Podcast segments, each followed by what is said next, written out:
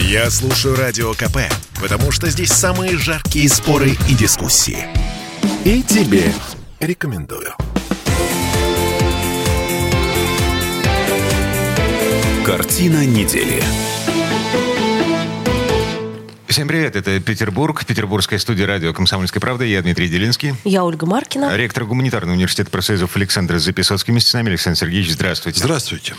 Начинаем подводить некоторые информационные итоги уходящей недели. А, начнем, э, пожалуй, с самого главного, с QR-кодов. QR-код может стать вторым паспортом в нашей стране. Об этом э, заявили в экспертном институте социальных исследований. Честно говоря, впервые слышу об этой организации. Где, где заявили? Экспертный институт социальных исследований. Oh.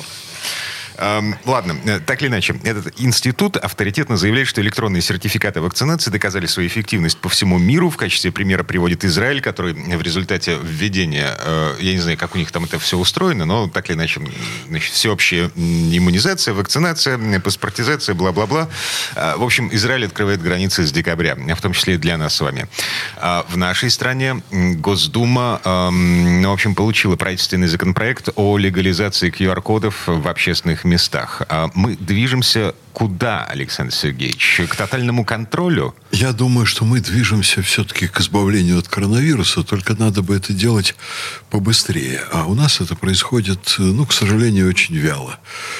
И огромные средства, по моим наблюдениям, впрыскиваются в организацию антипрививочников. С этим надо, конечно, не просто что-то делать, а делать очень конкретные вещи. Вот, собственно, и все. Моя точка зрения по этому поводу не меняется. А, между прочим, тем временем власти Петербурга раскрыли, как болеют и умирают вакцинированные от коронавируса, да? Это у нас, Да, в нашем городе. Цифры из госпиталя для ветеранов войн, например, который управляет ковидарием в Ленэкспо. То есть цифры есть. А, С 1 по 15 ноября, за первые две недели этого месяца, а, в Ленэкспо было госпитализировано около полутора тысяч человек. Значит, э, э, 289 из них с прививками, это примерно 20%. По остальным госпиталям, которые занимаются коронавирусными пациентами, статистика примерно такая же. Там 19-22% вакцинированных попадают в больницы. А, 19-22% из тех, кто попал в больницы, они с прививкой. Причем значительная часть из них была привита только первым компонентом, то есть они Не подхватили... привиты, считайте. Да, подхватили заразу между двумя прививками. Ну так вот, в реанимации было только трое пациентов с прививками, и все э, выжили, переведены из э, реанимации в обычное отделение. Летальных исходов в Ленэкспо э, среди вакцинированных не было. А вообще с начала вакцинации э, Комздрав, э, там есть специальная иммунологическая комиссия, которая рассматривает каждый э, случай летального исхода. Так вот, 12 случаев смерти людей с прививками в Петербурге. Во всех случаях у погибших были другие тяжелые заболевания. Ну, насколько я знаю, уже 13, да, со вчерашней новостью. Ну, А, э, это, собственно, о чем говорит Александр Сергеевич? Это говорит о том, что государство должно очень решительно встать на защиту прав привитых и тех, кому нельзя прививаться по медицинским показаниям. Потому что мы фактически непрерывно подвергаем риску здоровья добропорядочных граждан, которые привились бы, если бы могли, по медицинским показаниям. Понимаете, но они же, собственно, и являются а, слабой, так сказать, ах- ахиллесовой пятой. Я бы тут в данном случае не говорила бы об их правах, я говорила бы о защите их здоровья. Мне кажется, что те, у кого медотвод, они, ну, в принципе, должны сидеть дома. Не потому что, а потому что это действительно очень опасно. Вы знаете что, если бы вокруг них было достаточное количество привитых и не было этой оравы антипрививочников, то им бы Так вообще было привитые жить точно так безопасно. же болеют. И точно так же Нет, заражают. ну, Нолечка, ну совершенно Ну, не так. И какая не так разница? болеют, Нет, и не ну так подождите, но заражают. болеют и заражают. То есть В это не гарантия. степени. А, Смотрите, эм, на этой неделе вдруг внезапно выяснилось, что если у человека есть прививка, ну, неважно, если у человека есть QR-код, но, то он может не уходить на самоизоляцию, если в его близком окружении эм, есть заболевший. То есть, э, условно говоря, моя жена заболела, я легко, непринужденно могу ходить на работу, никто мне не запрещает. Но это же бред. Это бред. Вы знаете что, я не берусь вот этому давать оценки. Из оценки давать тому, что делают специалисты, дело неблагодарное.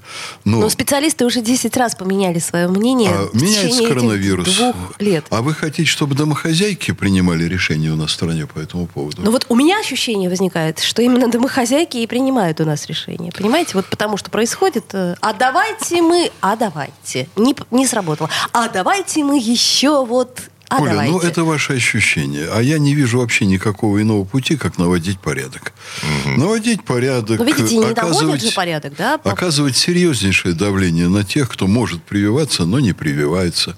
Делать обязательные прививки, как это было в Советском Союзе по массе опаснейших болезней и поддерживало, конечно, значительно более здоровую обстановку. Но Я уж не полиомиелит же мы про по- по- экономику. победили с много чего. И, и ось, оспу. Много, много чего победили.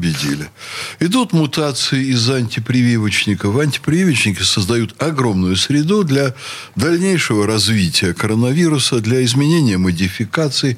Эти вещи очень сложно лечить, потому что чуть ли не каждую неделю коронавирус, имея вот ту питательную почву для размножения, он мутирует. Бороться с этим почти невозможно. А потом, Олечка, мы говорим, что а эти доктора и эти ученые, они все время принимают новые решения. А куда им деваться? Они вынуждены принимать новые решения. Все должны привиться, кто может. Кому медицина это позволяет. Мгм. Ну и вернемся с того, э, к тому, с чего начали. Собственно, QR-код может быть объявлен вторым паспортом. Александр Сергеевич, э, у вас же есть QR-код, у вас есть прививка. И равно паспорт у меня есть. Отлично. И э, у меня тоже. Кто из нас в последний раз носил с собой паспорт, выходя на улицу? Я вообще ношу каждый день всю жизнь. Знаешь, как только я э, его получил. Дмитрий Делинский, я тоже ношу с собой паспорт всегда. Зачем вы это Зачем, я делаете? тебе объясню. Я иногда покупаю какую-нибудь вещь, а потом э, передумываю и ее сдаю. Для этого надо паспорт иметь. Правда. Сергеевич? А я вообще считаю, что мою личность должны в любой момент идентифицировать, когда это потребуется, по паспорту, который всегда со мной. В этом нет ничего плохого. Очень Слушайте, сознательный гражданин. Погодите, я, я- я не заглядывал в последнюю страницу, но вот э, помню, в старом советском паспорте было э, написано черным по белому, э, что паспорт должен храниться в безопасном месте.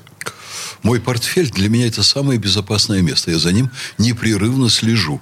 Но моя жизнь, мое здоровье для меня значительно важнее. И э, моя ситуация в каких-то сложных, спорных там, э, обстоятельствах жизни значительно важнее, чем паспорт. Пусть он со мной будет. Мгм. Но это вопрос не здоровья, это вопрос, э, ну, скажем так, доступа к, в общественные места, доступа к услугам, которые э, с 1 декабря будут закрыты для тех, у кого это, нет с это собой новый QR-кода. вопрос. И мне вот эта постановка вопроса по-новому, она не причиняет никаких неудобств. Вообще, вы знаете, я считаю, что у нас в стране огромный дефицит э, порядка, ответственности людей, Сознательности людей. сознательности, да. Ну, это взгляд, конечно, моего поколения, что у школьников сейчас воспитывают совсем иные взгляды. Но, знаете, мне как-то вот в целом ряде отношений в Советском Союзе лучше жилось. Ну, знаете, раньше и трава зеленее была, и музыку мы слушали другую. Вот сейчас Моргенштерна слушают, и э, старшее поколение осуждает молодежь. А вот мы, например, слушали «Ласковый май». Я его переслушала недавно и думаю, боже мой, ну чем это лучше-то? Ой, у каждого поколения, безусловно, своя музыка. Но не сомневайтесь, Олечка, что если мы бы с вами провели дискуссию, чем «Ласковый май» лучше Моргерст- Моргенштерна, ну, я бы легко на эти вопросы ответил. Ну, короче, приговариваем. А, Значит, каждое поколение, каждое взрослое поколение говорит, а вот в наши-то времена, ну вот, а нынешние-то, о, куда катится этот Так, у мир. меня вопрос. А означает ли это, что в какие-то моменты исторического развития это является неправдой? А, минуточку. А, Это те люди, которых мы воспитали. Это те люди, которых мы выводим в жизнь. Да мы перестаньте. выводим. Да перестаньте. Вот я воспитываю и ввожу в жизнь очень хороших, добропорядочных граждан.